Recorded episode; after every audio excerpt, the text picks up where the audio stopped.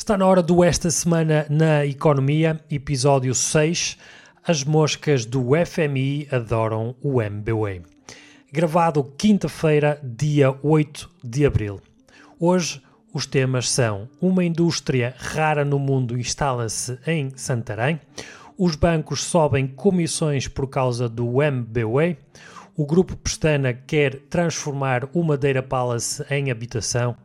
O FMI diz que Portugal terá um dos déficits mais baixos da zona euro já este ano. A fraude associada ao nome Elon Musk. Uma equipa da NBA pode ser a primeira equipa no mundo a pagar salários em Bitcoin. A internet por satélite já é uma opção em Portugal. A China lidera o crescimento económico pós-pandemia e finalmente, na dica da semana, hoje trazemos um convidado especial para nos falar sobre a proteção jurídica no seguro automóvel. Ela existe e deve ser utilizada. Fiquem por aí, é já a seguir. Este programa é-nos trazido por Dignos Domos Mediação Imobiliária. A Dignos Domos dedica-se à mediação imobiliária e são especialistas no mercado do Grande Porto. Comprar, vender, arrendar ou investir, a Dignos Domos tem a melhor solução e o melhor acompanhamento para si em todo o processo, através da vasta experiência dos seus profissionais no ramo imobiliário. Consulte já em dignosdomos.pt. Bem-vindos a mais um Esta Semana na Economia. Hoje e sempre, mais uma vez, muito bem acompanhado pelo Paulo Lima, do blog O Papo da Galinha. Olá, Paulo. Olá, Ricardo, boa tarde. Tudo bem? Tudo. Que tal essa semana? Mais uma semana uh, na luta, como se costuma dizer, com algumas notícias que trazemos hoje para dar a, a, a transmitir aos nossos, à nossa audiência, quer seja no YouTube ou em qualquer aplicação onde ouçam podcasts. Já agora, faço aqui já o alerta logo no início, para, se gostarem do nosso programa, fazerem seguir ou subscrever o podcast, seja no YouTube ou uh, no qualquer plataforma, Spotify, uh, Apple Podcasts ou Google Podcasts. Paulo, começamos já por ti. Esta semana trazes uma notícia uh, sui generis, diria. Trago. Um é uma, é uma notícia que nos traz o, o Jornal de Negócios, um, que noticia que temos uma indústria que é, que é rara no mundo e que se vai instalar em Santarém. Uhum. E de, de, ficarás certamente curioso porquê desta raridade. O que é que Ora é bem, uma indústria rara? o que é que é uma indústria rara? Uh, portanto, isto é uma empresa que se chama Ento Green, uh, que, é, que é obra aqui de um português, um, e que vão ser utilizadas moscas, um, um tipo específico de, de moscas, para obter uh, dois produtos essenciais. Vão, vão, obter proteína para a ração animal Sim. e vão obter uh, fertilizante biológico, tudo a partir de desperdícios alimentares. Uh, isto uh, representa, portanto, para, para, para, para Santarém, um investimento de quase 11 milhões de euros, ok? Um, vão ser criados, a previsão é a criação de 66 postos de trabalho, uhum. onde 55 são diretos uh, para a fábrica, para a primeira unidade de Entogreen, porque a Entogreen já, já anunciou que uh, no primeiro ano conseguirá uh, viabilizar já a construção de uma segunda fábrica em 2023 ou 2024. Portanto, 55 postos diretos de, de trabalho, mais 11 em investigação e desenvolvimento. Uh, e os números são também eles muito interessantes. Portanto, esta fábrica vai se encarregar de processar por ano cerca de 36 mil toneladas de, de subprodutos vegetais. Uh, depois a notícia que é assinada pela Ana Batalha Oliveira dá alguns exemplos de, de por exemplo, cebolas que estão, que estão greladas ou que têm umas manchas e, portanto, não são, não são passíveis de, de entrarem no mercado tradicional de, de alimentação, uhum. podem ser encaminhadas para esta unidade industrial, uh, onde depois as mosquinhas é que vão fazer o trabalho, o tal trabalho de, de decomposição. uh, e, e, estas 36 mil toneladas de sobreprodutos vegetais vão se transformar em, uh, nos produtos que vão ser então aproveitados ou, ou, ou, reaproveitados para, para, para esta, esta, esta, esta economia circular que também falámos no, no último programa. 2.500 toneladas de proteína que vai ser incorporada depois em rações para animais, uh, eh, 500 toneladas de óleo de, de inseto e 7 mil toneladas de fertilizante. Eu pergunto-me onde é que se vai buscar essa matéria-prima assim, mas, eh, mas é um investimento avultado, não é? É um investimento, é um investimento avultado, mas que tem, tem, primeiro tem este impacto uh, fortíssimo na, na, no setor agroalimentar, que nós também falámos no, no último programa, se bem te lembras, uhum. um, e visa aqui aproveitar o que antes seria desperdiçado ou menos bem aproveitado, ok? Um, depois tem, tem, tem a vantagem de pegar nesse desperdício e uh, criar riqueza a partir, a partir dele, porque isto vai servir uma série, uma, uma, uma série de indústria uh, ajusante desta, uhum. Portanto, a indústria das rações, a indústria dos fertilizantes, uh, que vai beneficiar desta, portanto, desta, desta sinergia uh, com, a, com, com o Entogreen e com eventuais outras empresas que possam, que possam aparecer também neste, neste domínio. Uhum. Por exemplo, há aqui uma, há aqui uma, uma nota muito engraçada de, relativamente ao, ao fertilizante. Uh, já há estudos feitos, estudos de, de, de viabilidade feitos, feitos pela empresa, onde este fertilizante uh, biológico que é produzido a partir desta, destes sobreprodutos vegetais, nas batatas, consegue aumentar a produção da batata em 16%, que é um número, se quiseres, muito, muito simpático e para quem, esteve, quem estiver no setor agroalimentar, certamente olhará para isto com, com com, com, com um sorriso e ficará, ficará confiante. Depois, a mesma notícia dá conta que, por exemplo, no tomate não aumenta a produção, mas melhora a qualidade. Eh, vamos ter tomates melhores. Ah, fico, a, a, piada fácil. Fico, fico, uh, fico agradado, porque é, é da, das coisas que eu mais gosto, por acaso. À mesa é sempre ter eh, os meus tomates, de preferência cherry. Além disto, além disto tudo, este boost para a economia, há uma, uma, uma, uma, parcela que a mim também me diz sempre muito, que é, são dezenas de milhares de toneladas de carbono que são uh, evitadas. Isto uh, não é só questão ambiental, porque, como, como, como sabrás, as emissões de carbono também são, são pagas e aqui é, também há uma bolsa aqui de, de emissões de carbono que, mundial. Isto também pode ter um impacto positivo também, também por, esta, por esta via da redução do, do, do carbono. E terá, Portanto, é certamente. É muito, é, muito, é muito curiosa e, e, é daquelas notícias que, pelo menos a mim, me faz, me faz eh, ficar bem disposto esta, esta notícia da, destas mosquinhas que vão, vão, trabalhar, vão trabalhar para nós. E terá certamente a única questão que eu tenho, ou por outra, aquilo que me veio à cabeça quando li esta notícia, quando me deparei com ela, foi Sim. quem será o fornecedor das tais mosquinhas, não é? Uh, imaginei uh, pegarem dois pauzinhos e fazer de Mr. Miyagi e caçar as moscas para então ser um possível fornecedor de mosquinhas para esta indústria. Não, basic, basicamente, uh, enfim, se calhar eu acho que vamos ter, vamos ter no, no episódio futuro vamos ter uma notícia semelhante. penso que há uma tendência, vai aparecendo de vez em quando, uma, notícias de, nesse sentido, da introdução de insetos mesmo na, na, na alimentação humana.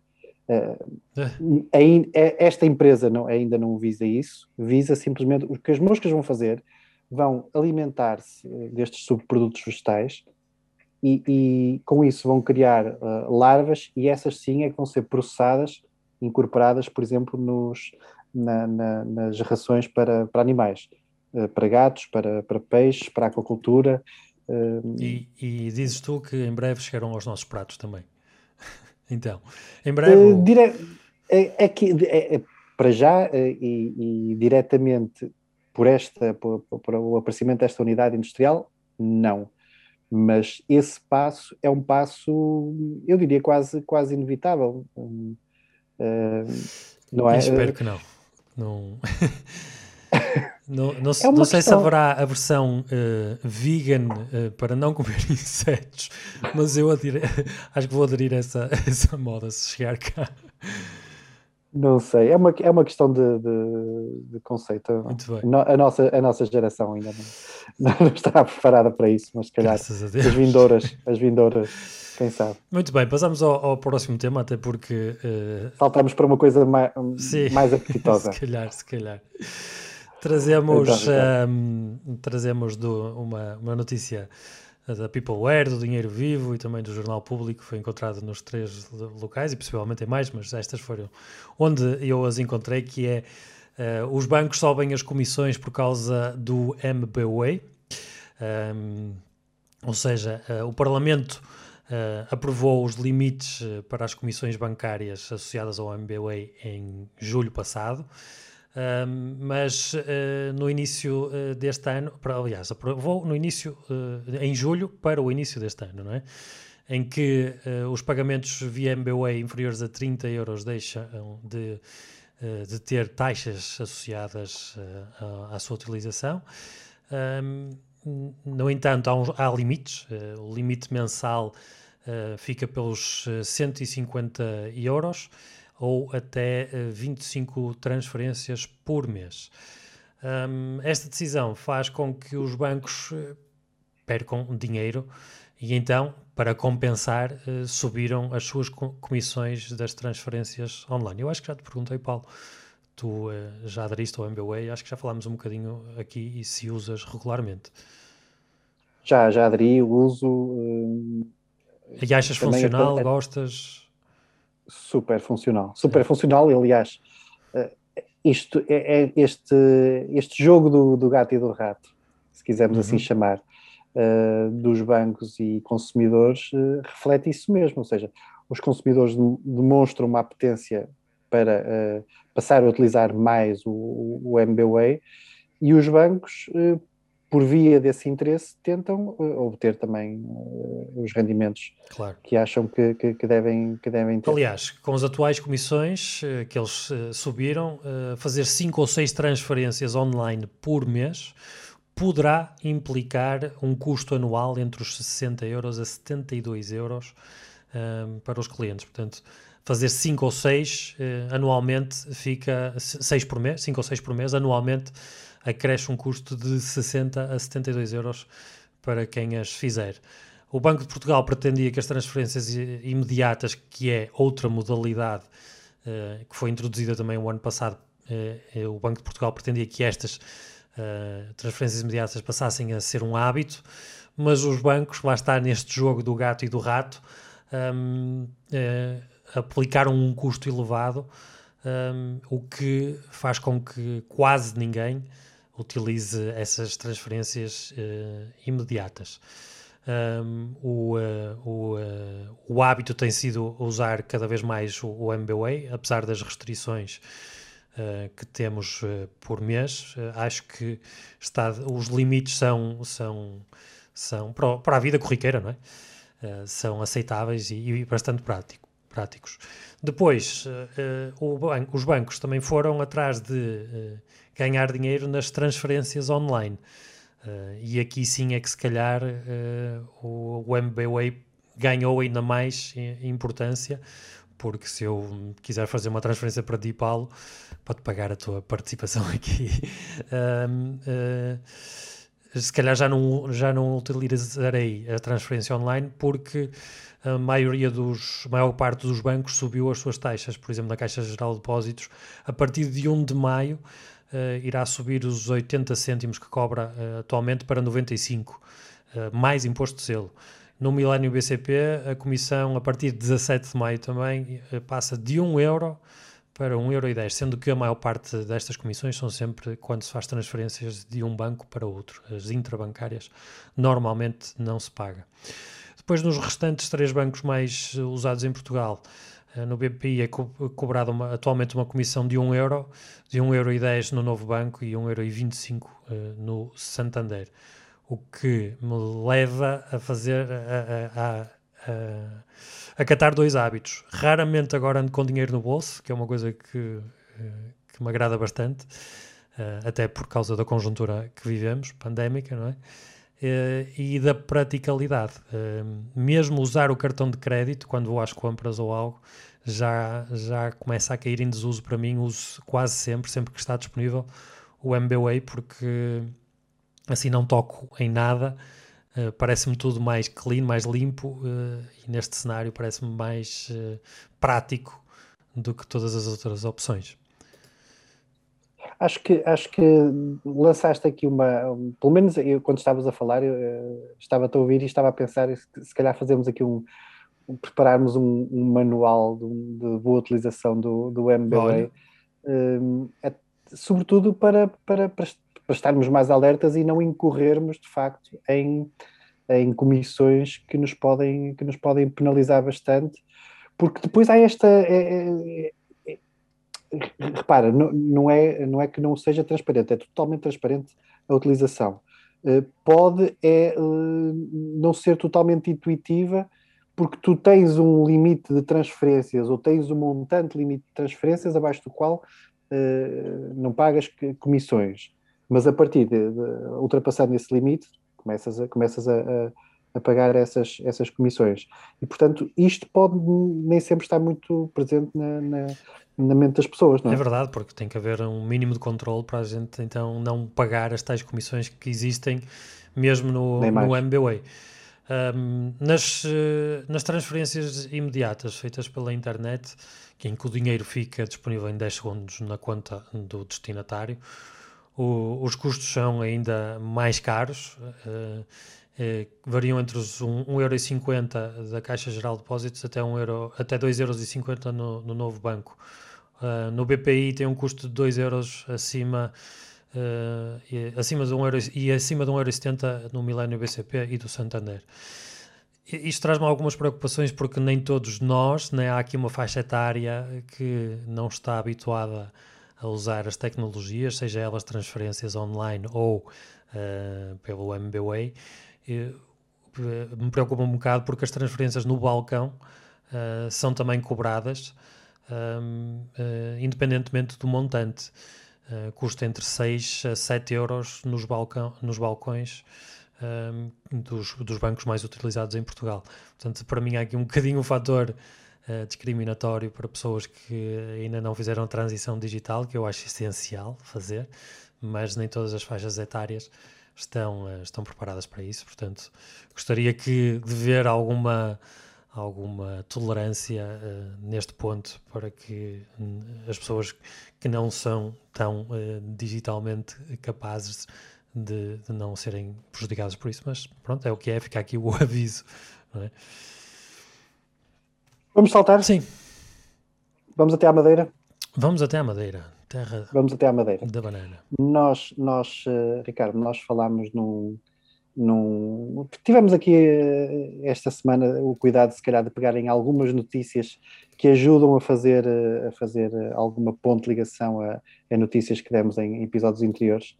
Um, falámos num episódio anterior em, uhum. no agravamento do IMI para imóveis devolutos, uhum. um, se, bem te, se bem te lembras. Pois bem, o ECO traz-nos uh, a notícia de que o Grupo Pestana está a oferecer 45 milhões ao BCP para transformar o Madeira Palácio em habitação. Uh, este, este, edifício está parado há, há 10 anos, o Hotel Madeira Palácio. Uh, atualmente é propriedade do, do, BCP. Está parado, não foi, não foi concluída a construção, é isso, não é? Sim, exatamente. Um, e o, o, grupo Pestana, então, tem uma, fez uma proposta de aquisição uh, para transformar este imóvel em, em habitação. Uhum.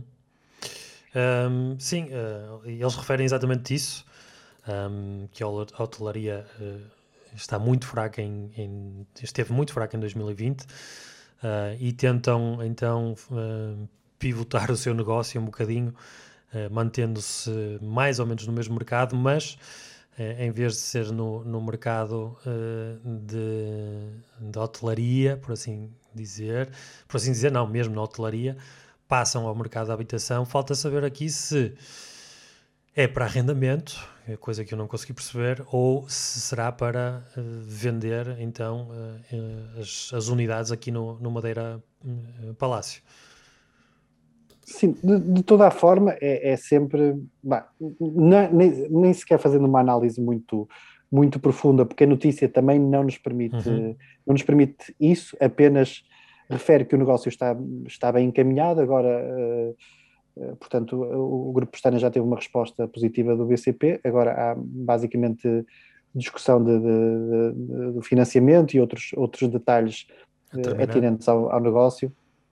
Uh, é sempre, de, eu acho que é sempre de salutar uh, em, o aproveitamento de um, de um edifício com este potencial para, para não estar ali parado e, para servir efetivamente a população, fosse para, para, para o ramo hoteleiro ou seja para, para o ramo habitacional, como é a intenção do, do, do grupo Pestana, que recorde-se é fortemente vocacionado é para, para, para a hotelaria. Portanto, devem ter, devem ter certamente uma, uma, uma, uma opinião muito forte sobre aquilo que querem fazer para tomarem esta decisão de pretenderem encaminhar este edifício para, para uh, habitação. Sim, sim, sem dúvida, sim. sem dúvida. É, é uma nova estratégia do, do grupo Pestana e estaremos atentos a ela a ver se, se vão a aplicar a mais algum sítio.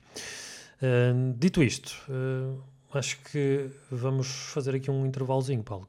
Que achas? Acho que sim para dizer que, uh, e mais uma vez, uh, agradecer à Dignos Domos, porque a Dignos Domos traz este programa até si, este podcast até si. A Dignos Domos é uma agência que se dedica ao serviço personalizado da mediação imobiliária. Uh, são especialistas no mercado do Grande Porto. Um, tem um seguro, um, um serviço personalizado, e isto quer dizer que fazem um estudo de mercado para colocar o seu imóvel ao preço certo, eh, fazem também a recolha de toda a documentação necessária para a venda do seu imóvel, como o certificado energético, a licença de utilização, os registros perdiais e toda a documentação extra que poderá ser particular ao seu imóvel. Depois farão a promoção do imóvel desde a fotoreportagem profissional, vídeos, virtual tour, home staging, a divulgação do imóvel nos portais imobiliários nacionais e internacionais e também junto das redes sociais e de todas as imobiliárias do país. Fazem a qualificação dos clientes compradores eh, e também eh, uh, o apoio financeiro aos mesmos, o aconselhamento de, de por onde ir em, em questões financeiras. Um, através dos seus parceiros. As visitas uh, farão também as visitas acompanhadas pelo responsável do imóvel e posterior relatório com feedback de todos os visitantes. Elaborarão o CPCV, o contrato de promessa, compra e venda, e também após uh, tudo estar bem encaminhado, farão então a marcação da escritura. Toda a burocracia a Dignos Domos trata para si uh, e por si. Tudo isto a Dignos Domos faz sem lhe cobrar absolutamente nada até uh, arranjarem um comprador para o seu imóvel. Uh, e hoje a Dignos Domos tem uma oferta especial para todos os ouvintes deste programa. se quiserem saber quanto valeria o seu, o seu imóvel para o meter à venda. Se estiverem curiosos para ver se, se, vale a pena meter neste momento ou não, a Dignos Domos oferece um estudo de mercado. Para isso basta visitarem dignosdomos.pt barra estudo de mercado, estudo de mercado tudo em minúsculas, e uh, preencher o formulário e então terão acesso ao estudo de mercado gratuitamente.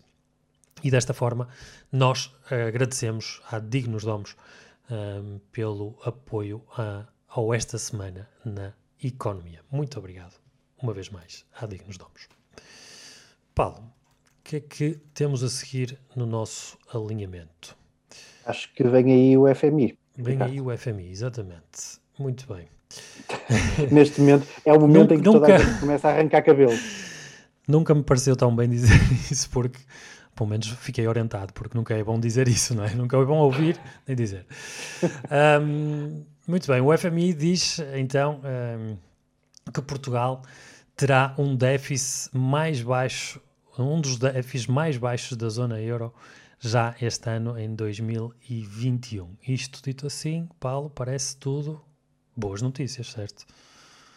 Parecem boas notícias. O, o, o nosso Ministro das Finanças ficou, uh, ficou todo contente. Ficou certamente, certamente orgulhoso. Mesmo. Pois, com estas notícias. Porque o FMI eh, estima um déficit orçamental de 5% do PIB para Portugal uh, este, este ano. Esta estimativa tem por base o Orçamento de Estado aprovado e ainda nem sequer considera ainda que o resultado orçamental do ano passado terminou, terminou melhor do que o previsto, o que uh, melhorará, de, aparentemente melhorará ainda uh, esta avaliação do FMI. Um, segundo o FMI, há apenas quatro países da zona euro com um déficit orçamental menor que o português, o Chipre, a Finlândia, o Luxemburgo e a Holanda, todos países relativamente pequenos uh, na, sua, na sua extensão, mas uh, nós estarmos, em termos económicos, dentro de, de, dos primeiros cinco melhores, uh, acho que é uma lufada de ar, fresco se estes resultados vierem a confirmar. Sim, adiantam, adiantam uma, uma, uma desaceleração, vamos lá ver se eu consigo não incorrer aqui num, num grande erro, uma desaceleração no crescimento da despesa de Portugal, eh, que é, é uma coisa a mim que sempre me assusta um bocadinho, eh, face até à, à expressão eh, modesta da nossa, da nossa economia e da nossa força eh, de mercado, não só no, no, no seio da União Europeia, uhum. onde nós movimentamos eh, sobretudo, mas à escala global. Portanto, esta, o escalar da, da, da nossa, da nossa despesa custa-me, custa é uma coisa que me assusta sempre um bocadinho. É, é claro que a, a, pandemia veio, veio Agravar, claro. uma data totalmente. Mas são, são ótimas notícias que, face aos, a, aos pares, aos nossos pares, quem, com quem nós nos equiparamos, eh, estejamos, estejamos abaixo. Bem posicionados. No que diz, no que diz, no que diz respeito ao E não fica por aí, Paulo. Porque o FMI alonga-se e diz que em 2022 o déficit deverá recuar para 1,9%, de 5% para 1,9%. Eu não quero ser desmancha prazeres, mas eu acho que isto está demasiado otimista, mas uh, eles sabem muito melhor, muito mais do que eu, muito, têm muito mais informação. E depois ainda melhora uh, para 1,4% do PIB em 2023. Um, portanto, e, e, ainda melhorar melhorará em 2024, pois eles preveem que o, as, projeções, as projeções dizem que o país atingirá o excedente orçamental de 0,5 pontos percentuais. O que me diz, eh, como, como, como gastador da nossa economia, né? Uh, e, uh, e, e, se quiser ser investidor, parece que Portugal uh, parece bastante apetecível, pois tem uma economia saudável, segundo as projeções do, do FMI. Vamos, vamos, vamos a ver. É, é, é, é sobretudo preciso que a economia, essa sim, recupere e, e, e ganhe pujança, porque só assim é que se pode colmatar esta combatar o déficit, ou seja, ter, uh, começar a ter uh, lentamente orçamentos que, que, tenham superávites para começar a, a reduzir uh, a despesa e o, e o, serviço da despesa, porque nós temos vivido, temos vivido e para, para já parece que vamos continuar a viver períodos de, de juros uhum. baixos uhum. que nos permitem ter as contas mais ou menos controladas. Mas o que se passa é que quando, eh, se e quando os juros voltarem a subir, meu amigo, a, a, coisa torna-se bem mais complicada. Portanto, uh, temos que nos manter atentos aos sinais, a todos os sinais. Mas, mas, mas já agora, já agora porque a, notícia depois deixa-nos duas, a notícia do, do Jornal de Negócios deixa-nos aqui duas, duas caixas, uma, uma achei extremamente, extremamente curiosa, porque é, é, um bocadinho a imagem que nós temos de, do, do FMI, e se bem estamos recordados quando tivemos a última intervenção. Uh, Fez esta semana é 10 anos, não é? Que, que não... Sim, exatamente, exatamente. Um, o FMI que alerta para o risco de se criarem empresas zombies, ou seja, um, há um bocadinho aqui que pesar o, o, o balanço entre um, ajudarem, ajudarem-se as empresas para elas uh, conseguirem sobreviver e ultrapassar a crise, mas não deixar as empresas num estado vegetativo onde simplesmente não consigam ultrapassar a, a, crise, uhum. ok? Para essas, o FMI é claro, acho, uh, é melhor desligar a máquina e, e encaminhar estes recursos para, para aquelas que têm, têm de facto possibilidades de, de recuperar e de se ingrar. Exatamente.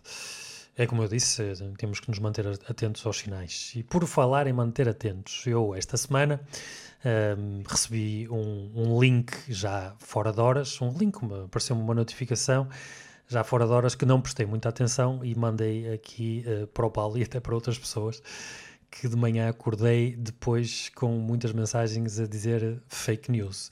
E o que é que esse link dizia? Dizia que Elon Musk, e aqui apresentamos o nosso momento Elon Musk desta semana, uh, iria uh, distribuir bitcoins um, para incentivar a que uh, as bitcoins sejam utilizadas assim de forma por alta. Era este o objetivo daquilo que eu, que eu li uh, a meio da noite e que reencaminhei para outras pessoas que felizmente me alertaram uh, de manhã uh, prontamente para eu não me acreditar naquilo. no entanto, mais tarde saiu uma notícia também em que uma equipa da NBA, os Sacramento Kings, um, poderá ser a primeira equipa do mundo a pagar os salários em Bitcoin. Paulo, acompanhaste esta notícia? Sim, sim, é o nosso momento, faltava o nosso momento Elon Musk.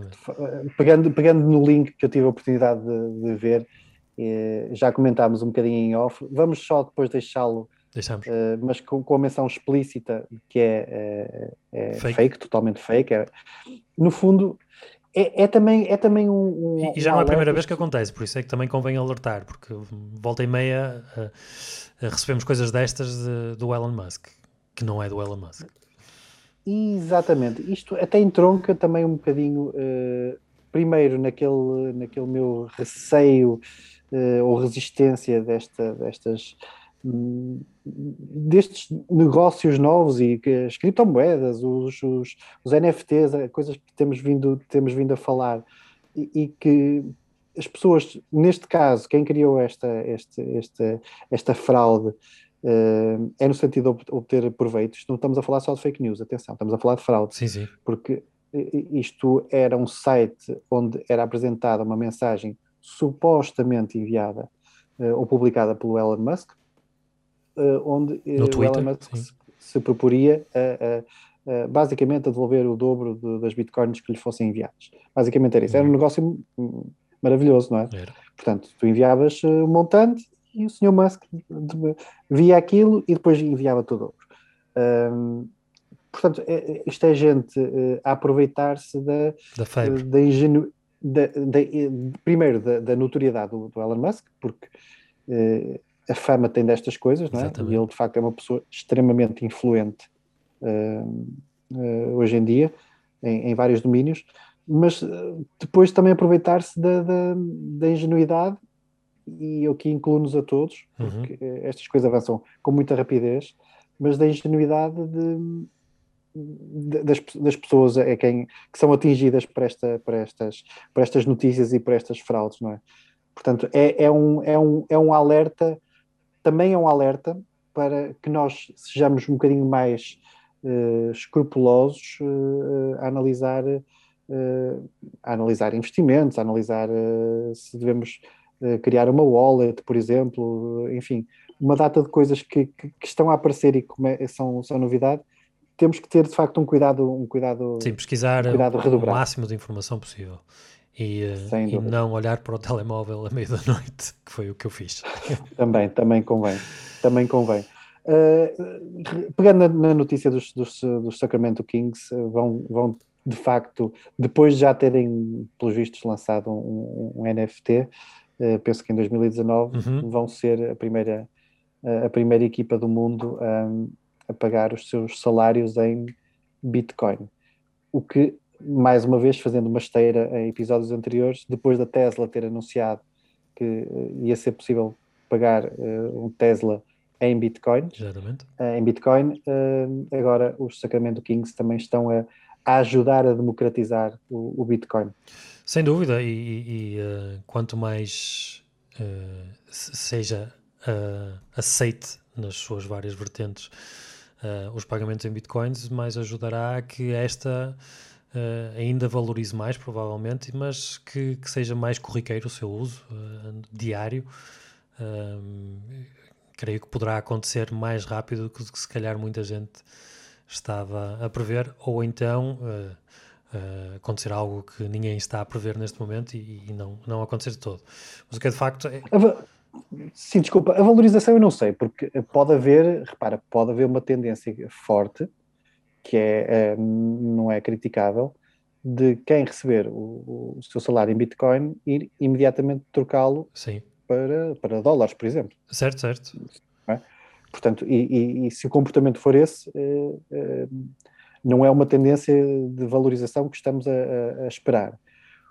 O, o, que eu acho e espero é, é, que, de facto, o Bitcoin comece a ser aceito como uma moeda, como tu disseste, corriqueira, de, de, de, transação e de utilização normal. Acho que é isso que se pretende e isto é mais um passo, mais um bom passo para uh, credibilizar esta moeda. Sim, sim, sim, sim. Eles falam em, em, Bitcoin, portanto, eu depreendo que seja mesmo Bitcoin, não seja uma criptomoeda qualquer, seja mesmo a Bitcoin, embora existam muitas outras. Um, e já que estamos nesta de novidades e fazer ligações com coisas que já falamos antes, um, uh, ah, foi, encontramos também uma notícia no, no jornal Eco, trazida pelo Flávio Nunes, em que a internet um, por satélite, já falamos em episódios anteriores, um, até para fazer a ligação aqui também ao, ao Elon Musk da, da sua, do, do, seu projeto da Starlink, que é exatamente, Starlink, sim. exatamente este, este projeto de internet por satélite. Uh, isso já é opção em Portugal e há ofertas de desde 12,90€ por mês o que para mim me diz algo, me, me chama, me atrai um bastante, até porque um, ao, uh, temos, uh, temos uma casa de família num sítio um pouco mais remoto e para ter uma ligação de qualidade, seja por, por rede telemóvel uh, ou não, é, fica complicado teres uma, uma ligação de, de, internet fiável. Não sei até que ponto é que esta será fiável, mas é mais uma alternativa que certamente no futuro irá crescer, até porque também, dizendo aquilo que nós costumamos dizer dela, mas quando ele se mete nas coisas, costuma dar certo. Embora aqui um, uh, não seja ainda por, por a mão de Elon Musk, embora a Starlink esteja já a fazer um, estudos em Portugal, neste momento as empresas que já disponibilizam a internet por satélite não são uh, do a Starlink do Elon Musk. Um, no final de dezembro havia em Portugal já uh, eh, 1200 acessos deste tipo de internet por satélite um, e um crescimento de 32,4%, que é um, um, um crescimento de 32,4% face a, dois, a 2019. A Anacom diz que o serviço de internet uh, via satélite exige a instalação de apenas uh, no exterior uma, uma antena parabólica uh, de pequenas dimensões e também, obviamente, de um router. Um, algumas operadoras de internet por satélite vendem ou alugam esses equipamentos e as instalações podem ser feitas pelo prestador ou pelo próprio cliente, o que se calhar daqui dentro de alguns eh, anos voltaremos a ver vários, se calhar mais para o interior, né? ou, ou se esta tecnologia uh, se provar mais eficaz do que, do que a fibra óptica, se calhar vamos voltar a ver muitos, muitas antenas parabólicas por aí instaladas em varandas e nos topos dos prédios. É, eu, eu, eu saúdo. Uh, mais uma vez, e vou repetir esta palavra, mas, mas tenho que repetir a democratização também do acesso à, à, à internet, que acho que concordamos os, os dois em, em, em, achar que é um serviço essencial. Sim, e, demonstrou-se. Está ao nível, está ao nível do quase, quase do fornecimento de água e de eletricidade. Demonstrou-se agora, por exemplo, durante a pandemia, em que alunos do interior tinham várias dificuldades em aceder à, à internet, eh, à internet para terem as aulas online.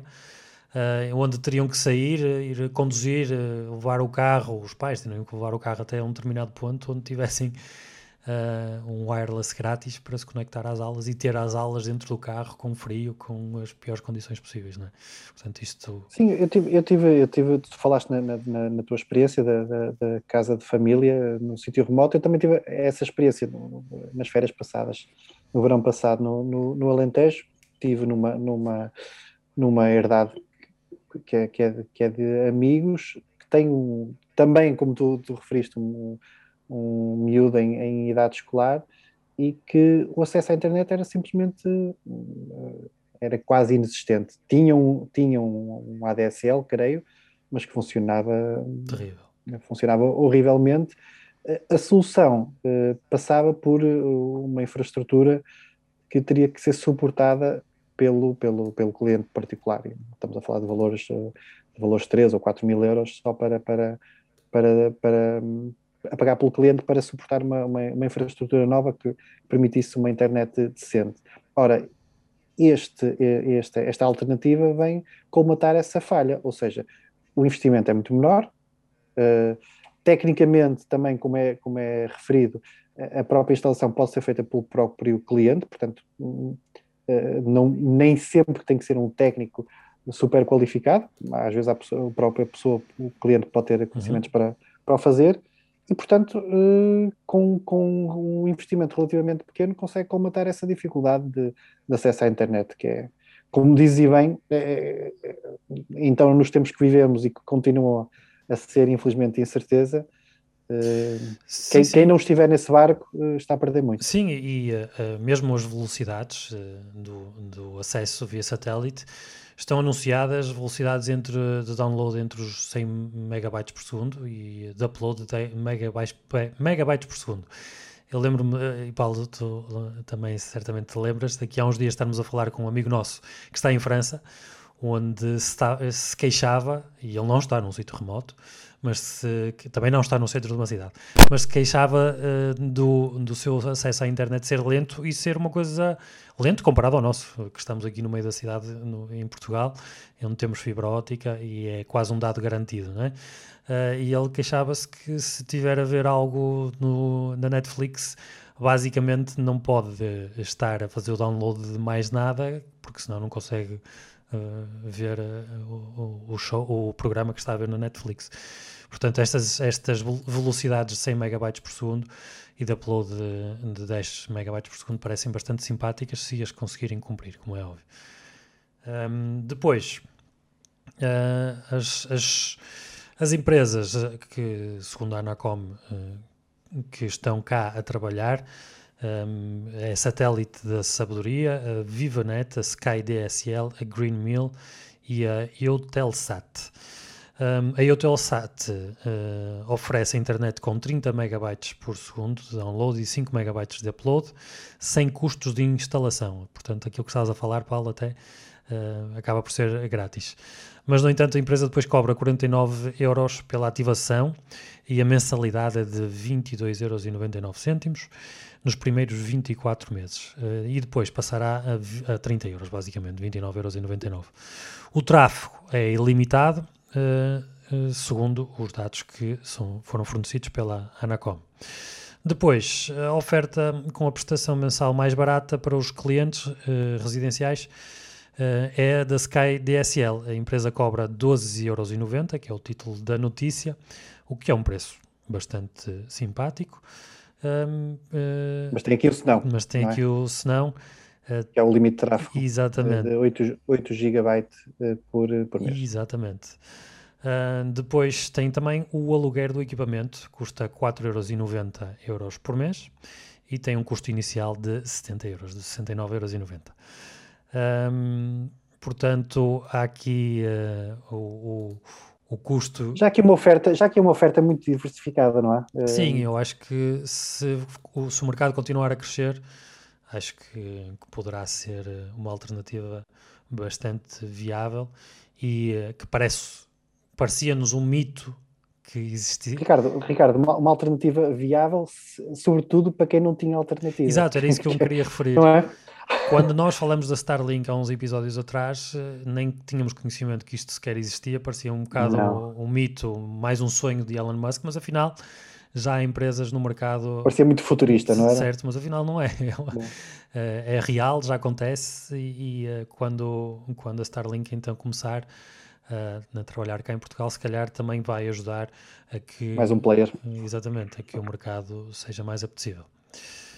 Muito bem, fica mais aqui uma informação que eu acho que é de, de, de importância, de alguma importância para os nossos ouvintes.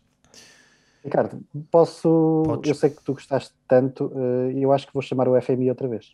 Dá-lhe. Pode ser? Com cuidado, com moderação. Uh, prometo, que, prometo que hoje vai ser, vai ser a última. Pouquinho. Pouquinho, pouquinho. Bom termo, bom termo. Gostei. então, um, a Bloomberg uh, traz, uma, traz uma, uma previsão do, veiculada mais uma vez pelo FMI, como eu disse, um, que assinala que o, o, crescimento da, da China, o crescimento económico da China, é que vai liderar o crescimento económico global nestes anos uh, pós-pandemia que se avizinham. Uh, parece que não é uma, assim, uma novidade tão, tão grande, não é? Aliás, isto quase, quase que alimenta aquelas teorias de, de conspiração uh, de que uh, alimenta as teorias de conspiração que a China pode ter provocado isto ou, ou se pode ter descuidado, mas o que parece ser isto factual, da pandemia, não é? é isso que te referes. Isto da pandemia, exatamente, obrigado. O que parece ser factual e, portanto, não é nada conspirativo, é que eh, quem vai sair disto melhor e mais forte, aparente no ponto de vista económico, é a China, uhum. Eh, porque a, a, contribuição da China então será mais de um quinto uh, à, escala, à escala global, uh, mais concretamente 20,4%. Exatamente. O que é que te apraz dizer sobre isto? O que é que me apraz dizer? Uh, eles, na, na, notícia, nós vamos deixar o link aqui nas notas do, do podcast, poderão consultar. Tem um, um gráfico, uma tabela bah, que, onde poderão consultar quais são os, os maiores crescimentos um, que o FMI uh, prevê. Uh, os Estados Unidos ainda assim uh, estão ali mais ou menos taco a taco, mas faz sentido por tudo aquilo que nós temos ouvindo, por, uh, ouvindo nestes últimos tempos, não, é? não, não, não só uh, pós-pandemia ou durante pandemia, mas pré-pandemia, porque uh, e principalmente quando a pandemia entrou, não é? nós percebemos que tínhamos uma dependência muito grande de, da China não é? em arranjar máscaras, arranjar materiais, em arranjar várias coisas. É quase o supermercado do, do mundo. Portanto, não me não me espanta que eles estejam lá em cima, né? O, o que, como, como possível investidor uh, de, de ações, vamos, vamos ir por aí, porque não? Uh, tenho algum receio, porque lá está, é um, é, um, é um mercado super controlado lá dentro e as empresas não têm muita, uh, muita liberdade para agirem da forma como se calhar gostariam. Mas, no entanto, fica aqui a nota que a China está no jogo à, séria e quando se consegue rivalizar e já, mesmo nas previsões, estar acima ou a par dos Estados Unidos, é, é algo que, que apenas e está no mercado económico global há relativamente pouco tempo, é algo que não se pode descurar né? E, e ter em conta está a cimentar, está a cimentar a, a, a sua, a, a, sua, a sua preponderância no, no mundo. Acho que é aquele pragmatismo que nós ainda estamos, estamos a habituar um bocadinho, eh, nós europeus, nós europeus, nós, nós ocidentais, no, no modo geral, mas é um pragmatismo que, que depois nos, eh, nos, nos vai ensinando, eh, nos vai ensinando alguma coisa e, e obviamente que o resto o resto do mundo tem que saber, tem que saber posicionar. Não só os Estados Unidos, como, como tu disseste bem, ainda tem, ainda, ainda tem, segundo esta previsão, o, o, o segundo lugar. Em terceiro lugar, já agora a título de curiosidade, vem a Índia, uhum. uh, em termos de, de, de, crescimento. A notícia dá-nos ainda outros dados, outros dados interessantes, que é o aumento, o aumento, uh, o aumento do PIB, do PIB global, uhum. uh, o PIB mundial, que, que tem uma subida astronómica depois de termos batido na, no maior fosso pós Grande Depressão. Portanto, este período de, da pandemia, em termos económicos, foi eh, foi um marco, eh, foi um marco. É aquilo que já se vai dizer um bocadinho, tentando fazer profecias de, de Nostradamus, que é, que é uma coisa que se repete de 100 em 100 anos, portanto, eh, neste caso foi, foi praticamente, praticamente isso.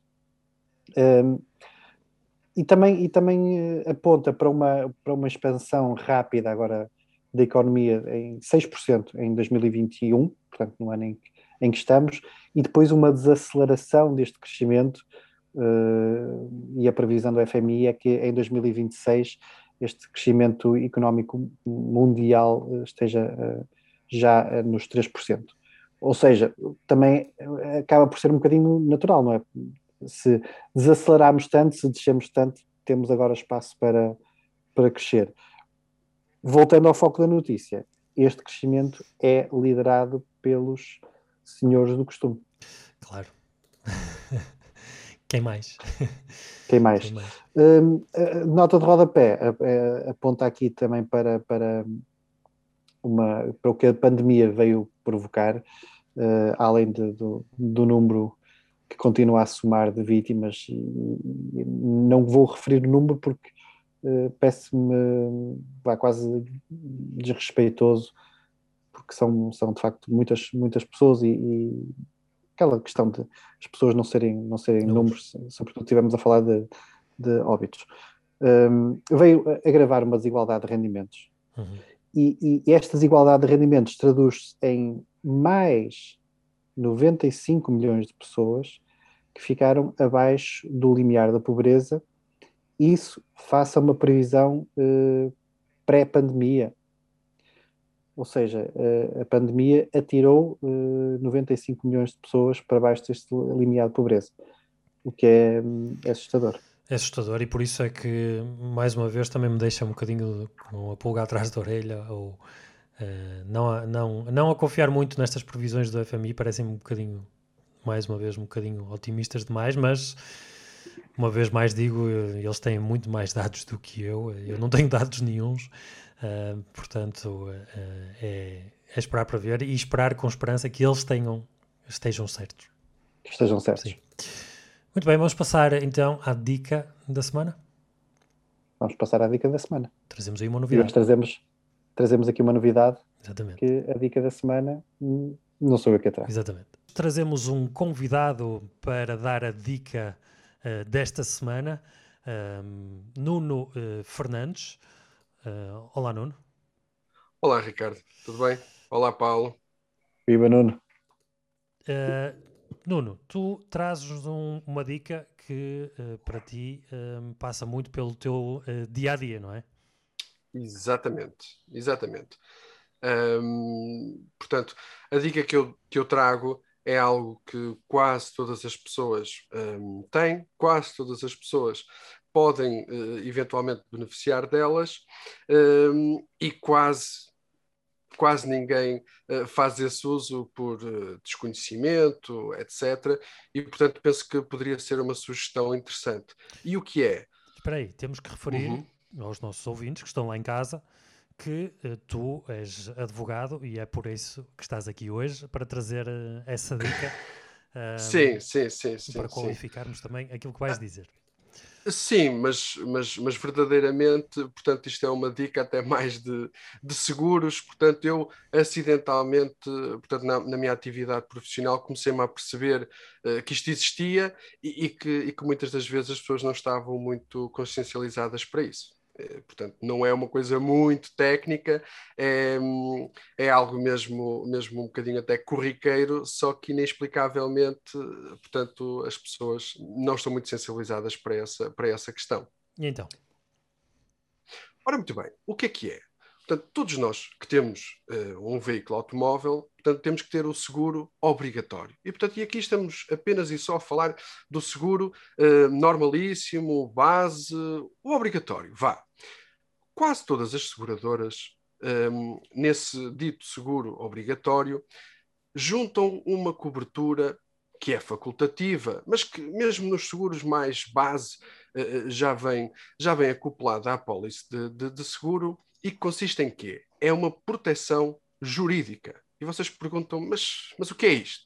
Bem, a proteção jurídica, em travos muito, muito simples, portanto, é um plafond que a seguradora dispõe, põe ao dispor do, do segurado para que este possa, uh, eventualmente, por exemplo, defender-se num processo judicial uh, originado por um acidente ou, ao contrário, eh, portanto, reclamar danos corporais ou materiais uh, consequentes do, do, do, acidente. E, portanto, às vezes pode ser uma ajuda, às vezes pode ser, de facto, aquilo que desbloqueia a possibilidade da pessoa recorrer à via, à via judicial.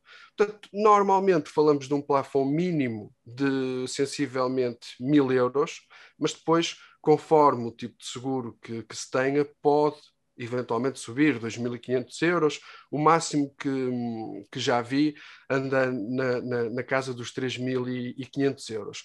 Ora, o que é que acontece? Muitas das vezes as pessoas têm um acidente, precisam de um, de um uhum. advogado ou precisam de, de, recorrer aos, aos tribunais e nunca acionam essa uh, garantia. Portanto, ou seja, estão a pagar, têm um plafond e não o usam. E portanto, e era, e, era, e era um bocadinho isso que vinha, que vinha aqui chamar a atenção e, e, alertar um bocadinho no, no seguimento daquilo que vocês, e muito bem, têm vindo a fazer nos, nos últimos programas. Mas então, e diz-me que normalmente uma, uma pessoa que tenha um sinistro automóvel, um infortúnio, uhum. né? Um, entra em contato com a seguradora e se tiver uh, que uh, escalar a situação por uma eventual uh, um processo judicial, o que uhum. é que deve perguntar que é que à deve seguradora? Sim. Muito bem. Portanto, isto pode ter vários uh, modos e vários estádios. Portanto, eu super simplifiquei, que é para que, para que toda a gente perceba, mas indo à tua, à tua questão concreta, o que é que acontece? Não é só na fase judicial que a proteção jurídica pode ser ativada. Okay. Também pode ser antes. Ok? Pronto. Portanto, ou seja, um, quem tiver um acidente e sentir que as coisas não estão a correr bem ou não estão a correr como deviam um, relativamente ao terceiro responsável, portanto, à, à seguradora do outro, do outro veículo, pode acionar a proteção jurídica. Isto, em, em, termos muito simples, basta enviar um, enviar um e-mail com o número da apólice e dizer isto não está a correr bem. Por exemplo, não assumiram a responsabilidade quando eu entendo que o outro, o outro veículo é que foi o culpado do acidente. E a proteção jurídica, que tem um departamento jurídico extrajudicial, começa logo aí a dar uma ajuda. Isto pode, pode correr de várias formas. Podem dizer: olha, nós compreendemos muito que o senhor acha que não, que, não, que não tem culpa, mas a nossa investigação provou exatamente o contrário. Ou seja, esta causa não tem uh, uh, um, pernas, pernas para andar. Mas mesmo quando a causa não tem pernas para andar, há tendencialmente, na, na, na maior parte das coberturas, mas isto, atenção, é evidente que Cada cobertura é uma cobertura e tem que se ler as condições especiais. Mas, grosso modo, o que se diz é, mesmo que o Departamento de Proteção Jurídica, portanto, da seguradora ou, ou, ou da entidade externa a quem a seguradora endossa essa responsabilidade, é entender que a causa do sinistrado, do segurado, não tem viabilidade, se depois ele diz, não, eu vou avançar e contrata e faz, se tiver ganho de causa, pode apresentar a, a, a, fatura e as despesas à proteção jurídica. Ou seja, se a proteção jurídica entender que a pessoa tem razão, eles, independentemente do desfecho, eles avançam com o plafond. Se eles entenderem que não tem razão, portanto, a pessoa aí vai por sua conta em risco, mas se tiver ganho de causa, pode depois, de facto, apresentar na mesma conta a proteção jurídica. Isto também vale para uma situação em que eu sou culpado de um acidente e, portanto, tem uma responsabilidade penal, criminal, um homicídio por negligência, uh, ofensas à integridade física por negligência. Eu vou ser uh, arguído, se tiver culpa, posso eventualmente ser, ser julgado, e, portanto, essa defesa penal também pode, também pode haver uma contribuição, portanto, da, da proteção jurídica. O mesmo uh, fazendo, se houver algum tipo também de infração uh, estradal. Portanto, Aqui já entramos, cada, cada apólice tem a sua cobertura, mas é muito fácil, é só consultar as condições especiais e está lá tudo devidamente regulado. Uh, o que é que cobre, o que é que não cobre e os montantes de, de, de plafond. E, e, na, tua, na tua experiência, uhum. que é uhum. que normalmente as, as, todas as seguradoras têm isso?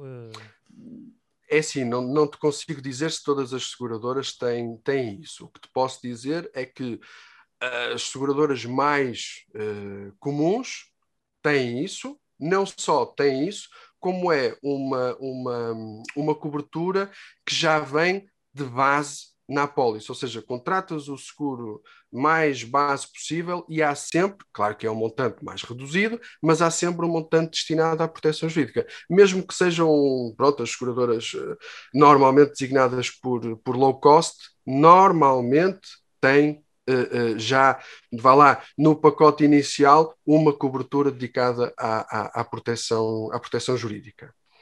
Falavas há pouco, portanto, da, da, da questão do, do judicial. Pronto, o que é que acontece?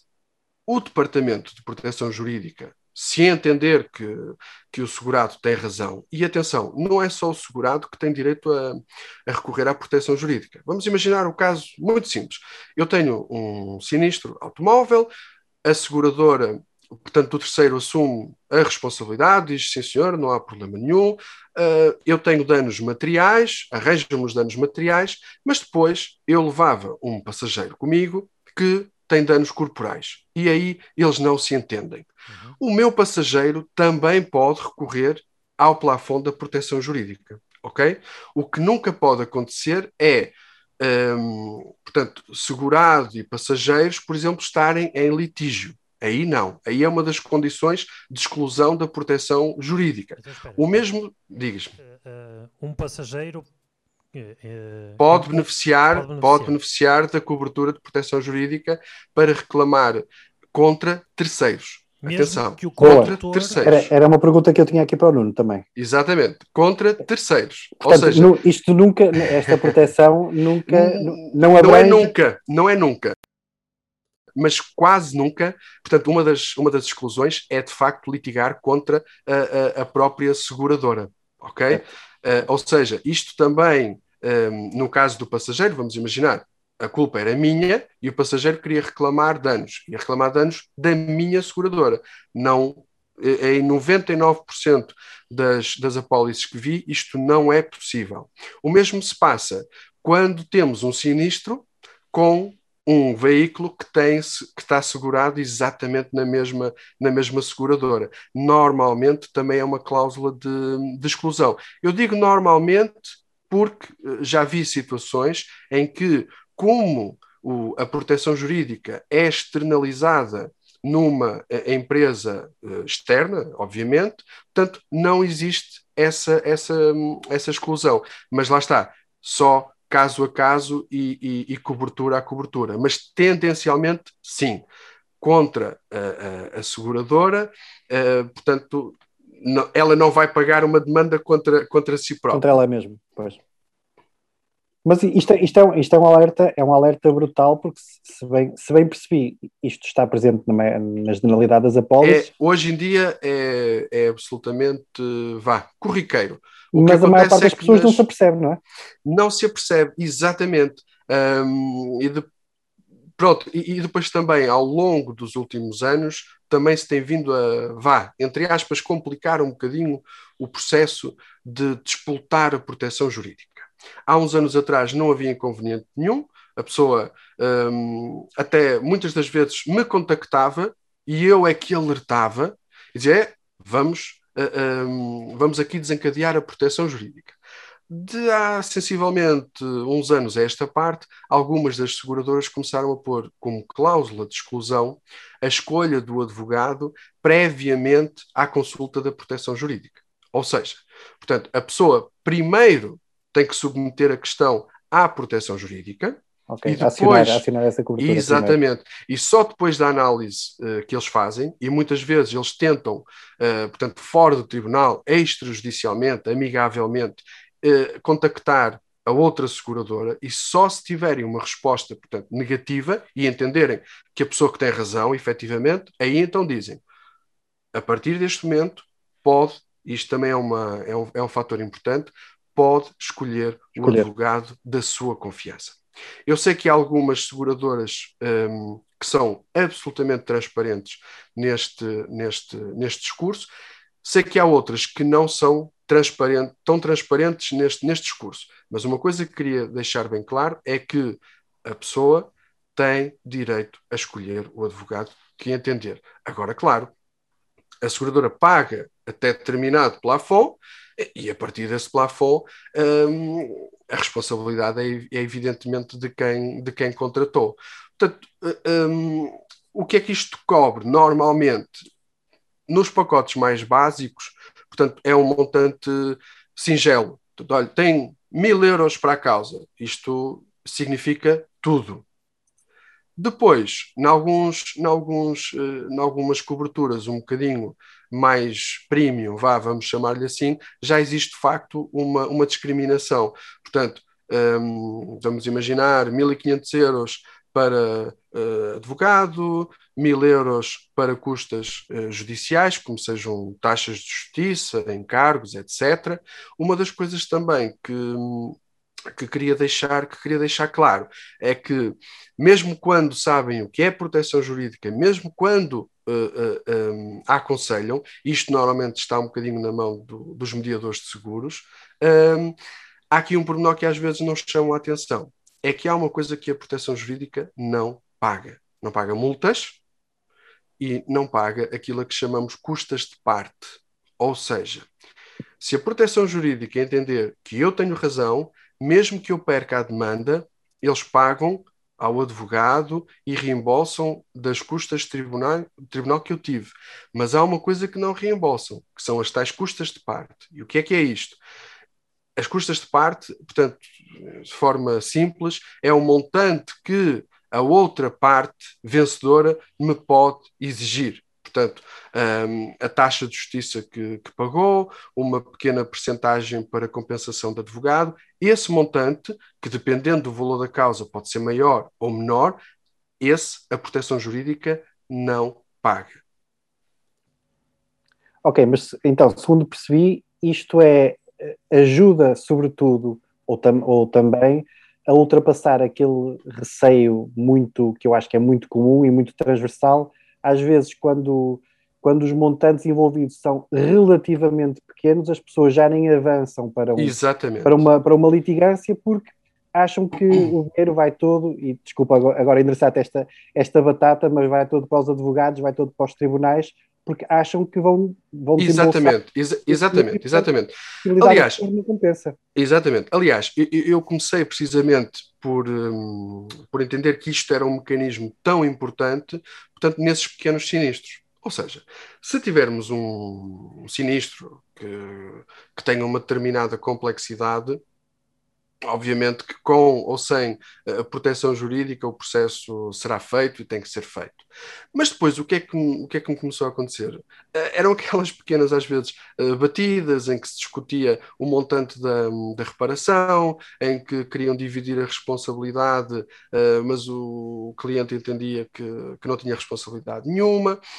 Quer dizer, e aí começamos a fazer contas, não é? Quando, quando estamos a falar de reparações de 500 euros, é, é evidente que, como disseste, e muito bem, eu quase que digo: olha, isto é assim, se pudermos desencadear a proteção jurídica, muito bem, tratamos disso. Se não, senão nem o senhor tem interesse, nem eu tenho interesse, porque, como é evidente, quero que, quero que as pessoas fiquem satisfeitas, não quero, não quero hum, isso que tu, que tu disseste, naturalmente, não é? Que a pessoa até ganha a causa, que pode não ganhar, mas até ganha a causa e depois diz, bem, uh, não consegui reparar o carro porque tive que pagar ao advogado e tive que pagar ao tribunal. Portanto, uh, isto ajuda a desbloquear, às vezes, e, e, e por isso é que eu chamo a atenção, que aqui, lá está, penso que seja mais por, mais por desconhecimento. Aqui o papel dos mediadores de seguros era fundamental. Porque nestes pequenos sinistros, hum, normalmente as pessoas vão ter como mediador, dizer, pá, mas como é que eu resolvo isto, etc.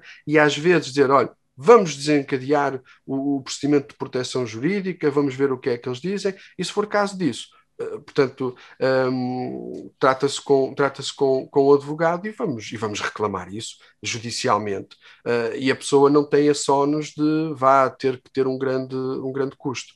Portanto, aí, nesses pequenos acidentes, eu digo mesmo, é fator crucial. Noutro tipo de acidentes, é, é uma ajuda é uma ajuda, é uma ajuda. Ter um plafond às vezes de 2 mil euros é uma boa ajuda para, para ultrapassar as situações. Sim, sim. Claro. Sem dúvida, sem dúvida. Grande dica. Muito bem. Grande dica, Nuno. Uhum. Mesmo. Ah, uh... só, só mais uma coisa. Uh, portanto, este é o. Vá lá. Penso que, que estas são as linhas mais importantes. Uh, portanto, é a defesa legal, a defesa num processo penal e na reclamação dos, dos, danos, dos danos corporais ou dos danos materiais. Mas, depois, dependendo da cobertura, também existem seguradoras que estendem esta proteção jurídica, por exemplo, à reparação pós-acidente. Portanto, imagine, tiveram um acidente, o carro foi reparado e não, segundo a pessoa, não ficou uh, bem. Existe um defeito na reparação. Também podemos acionar a proteção jurídica, em certas, em certas seguradoras sei que isso é, é possível, para, uh, portanto, demandar a oficina nessa, nessa, nessa questão. Uh, portanto, e, e, e, também acrescentar que isto funciona, uh, portanto, para acidentes em Portugal e para acidentes dentro do, do, do espaço do, do sistema da, da Carta Verde. Muito bem. Impecável, acho que é uma excelente dica uh, para um momento tudo, de... tudo, tudo a ver as, tudo a ver as, as cláusulas, as, as, as, as cláusulas e as condições e as condições especiais, pronto, e quase de certeza que, que lá existe isso, mesmo que seja um valor um bocadinho mais simbólico, normalmente nunca é abaixo de, de mil euros. Muito bem, fica uma dica para um momento de infortúnio, que são sempre bem-vindas, porque nesse, é nesses momentos que nós procuramos sempre ter algum apoio de todo o lado que conseguirmos, portanto, Fica aqui uma excelente dica. E com isto, acho que uh, nos despedimos uh, esta semana. Uh, Paulo, tens alguma coisa mais a acrescentar? Não, não. Foi, foi, foi muito boa esta dica. Agradeço ao, ao Nuno tê-la trazido. Nuno, muito obrigado por ter estado presente. Obrigado, obrigado eu por poder participar neste, neste programa que tenho seguido de forma uh, atenta e vou com certeza continuar a seguir. Muito bem, muito obrigado. Uh, por nós, resta-nos despedir e garantir que estamos cá para a semana. Muito obrigado e até para a semana.